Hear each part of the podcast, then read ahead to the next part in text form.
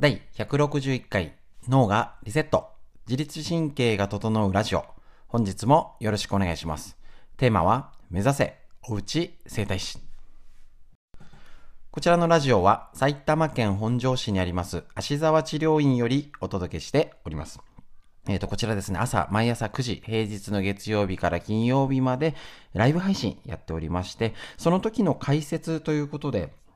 今日だったらお尻骨盤周りの解説だったり、えっと、今知りたい女性の生理についてっていうことの解説ですね。あのー、ホルモンのどういうのがあるのとかっていうのを今日お話ししております。こっち、こういうようなことをね、えっと、配信して、ラジオでお届けしておりますのね。で、えっ、ー、と、こちら、一応、おうち整体師ということでテーマを設けてるんですけれど、いきなりね、家でやろうって言ったら、ママの負担だけ増えちゃうってことに気づきまして、えっ、ー、と、まず自分で自分を元気にしようだったり、今だったらね、息子さんがこのストレッチやるといいよ、動画見てとかってパパとママに教えてあげるぐらいの時代になりましたので、えっ、ー、と、まず自分の歪みを直すストレッチをここでやってで余裕が出てきたら人にやろうっていう順番がいいなってことに、えっ、ー、と後から気づきましておうち整体師っていうスローガンでやらせてもらってます。ということで、えっ、ー、と、本日ですね、えっ、ー、と、こちらラジオやらせて聞いて、耳から勉強。こんな時にね、自律神経とかね、体をケアする方法を一緒に勉強して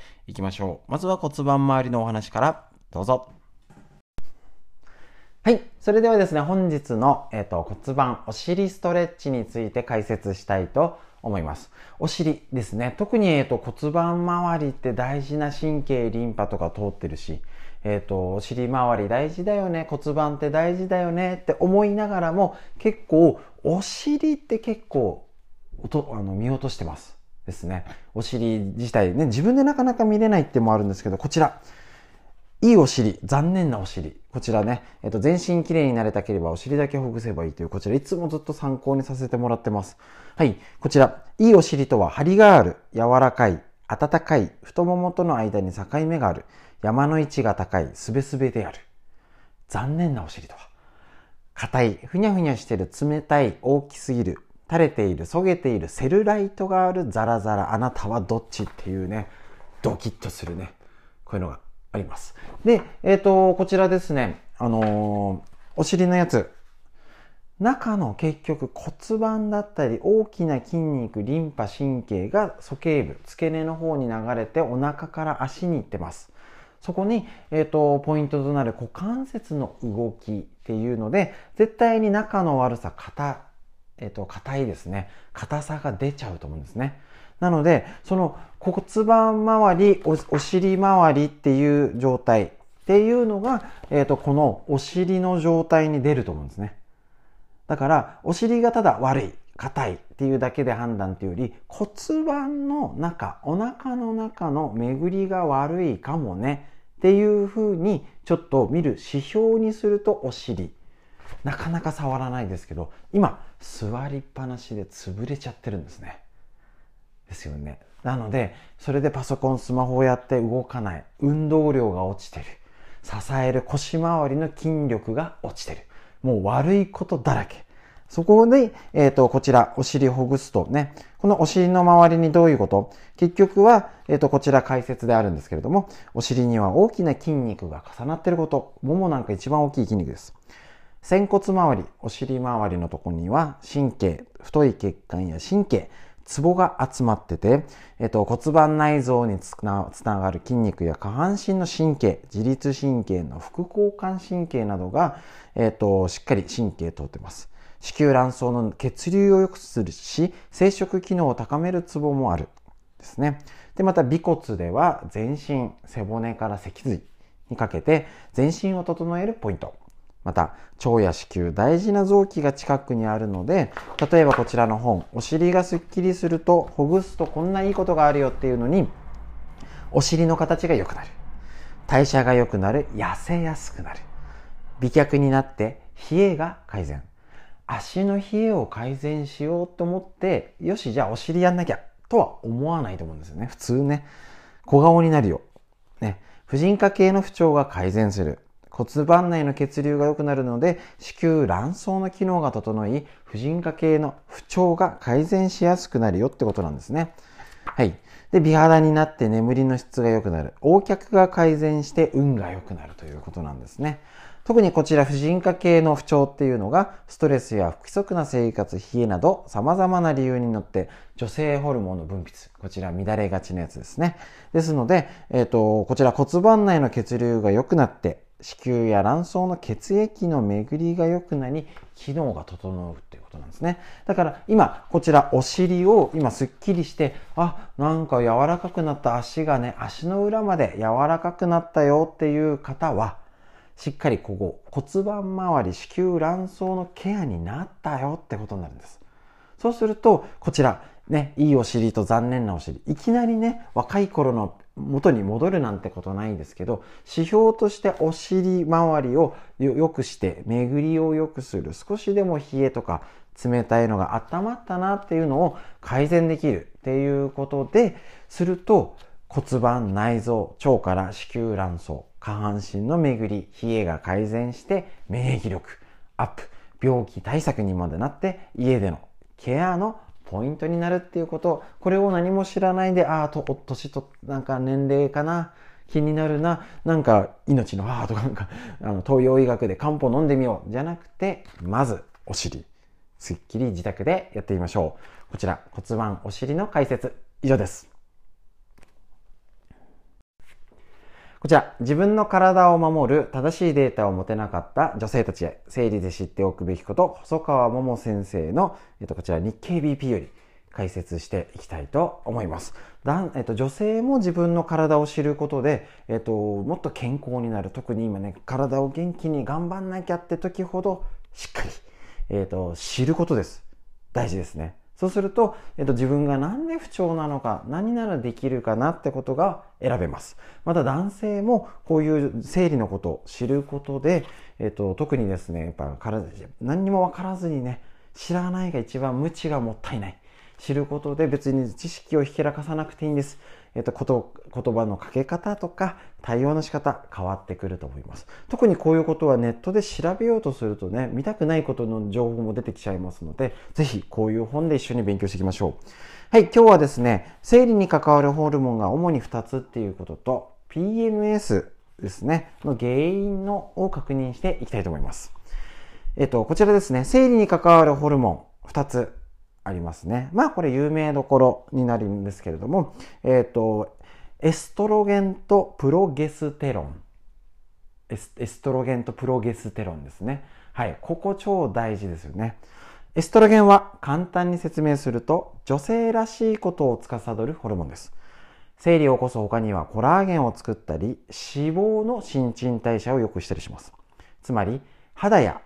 髪をきれいにして女性らしい丸みを帯びた体つきにします。また、骨にカルシウムを吸着させて骨を丈夫にもします。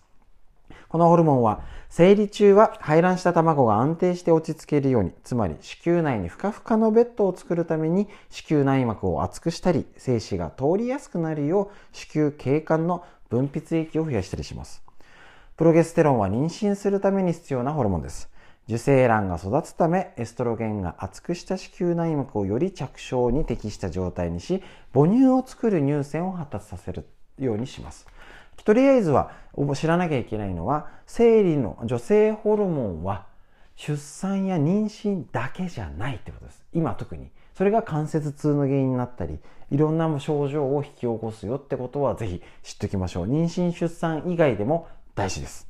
で、このホルモンバランスと前回前もお話ししたプロスタグランジンっていう痛み物質。この影響で、えっ、ー、と、PMS、月経前症候群って言って女性はね、生理中も辛くて、生理前も辛くて、月の半分が、あの、なもうね、あの、怪我を負ってるじゃないですけど、調子悪い時期にあるってこと、男性も知っておきましょう。プロゲプロゲステロンとエストロゲン、この脳から指令されて分泌なんですけど、加齢やストレス、痩せ痩せることや肥満といった体型からも影響を受けて量が変化します。つまり PMS や生理痛の症状はずっと変わらないのではなくて、えっ、と、PMS ね、加齢や体型の変化、出産といったライフイベントによって軽くなったり、重たくなったりっていうすること、知らなきゃいけないですね。なぜ生理前に PMS が起きるのか、こちら確認しましょう。妊娠に向けて生理前ですね。えっ、ー、と、最適な状態にするために栄養を蓄えようとする時期なので、水分や栄養を溜め込むんです。子宮に栄養が集中するため他の部分の栄養が不足して頭痛やこむら返りなどが起きるっていうメカニズムがあるらしいんですね。不思議です。すごいですね。毎月その準備してるってことです。栄養をためなさいと指令を出すのがプロゲステロンという女性ホルモン。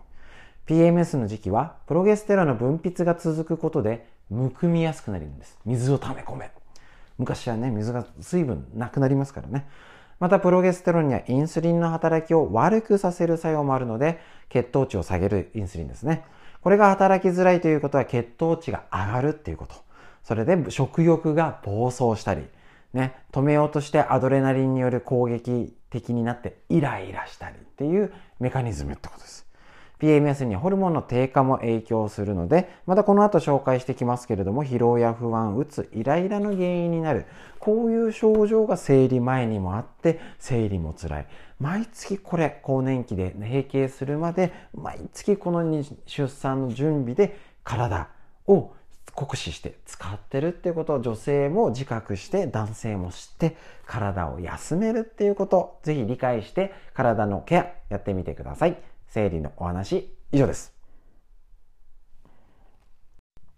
はい。ということで本日のラジオいかがでしたでしょうか？こういう感じでですね、えっ、ー、と、いつもやってるんですけれどもね、なかなかやっぱりこういうちょっとした知識ですね。特にね、家族で共有したり、お友達、今だからこちらのラジオもライブ配信しながらやっちゃってる、録音してるし、録画もしております。このラジオを共有したり、シェアですね。あとは YouTube のこれ聞いてよ、なんか勉強になったから見てみてっていう方が家族間だったり友達同士、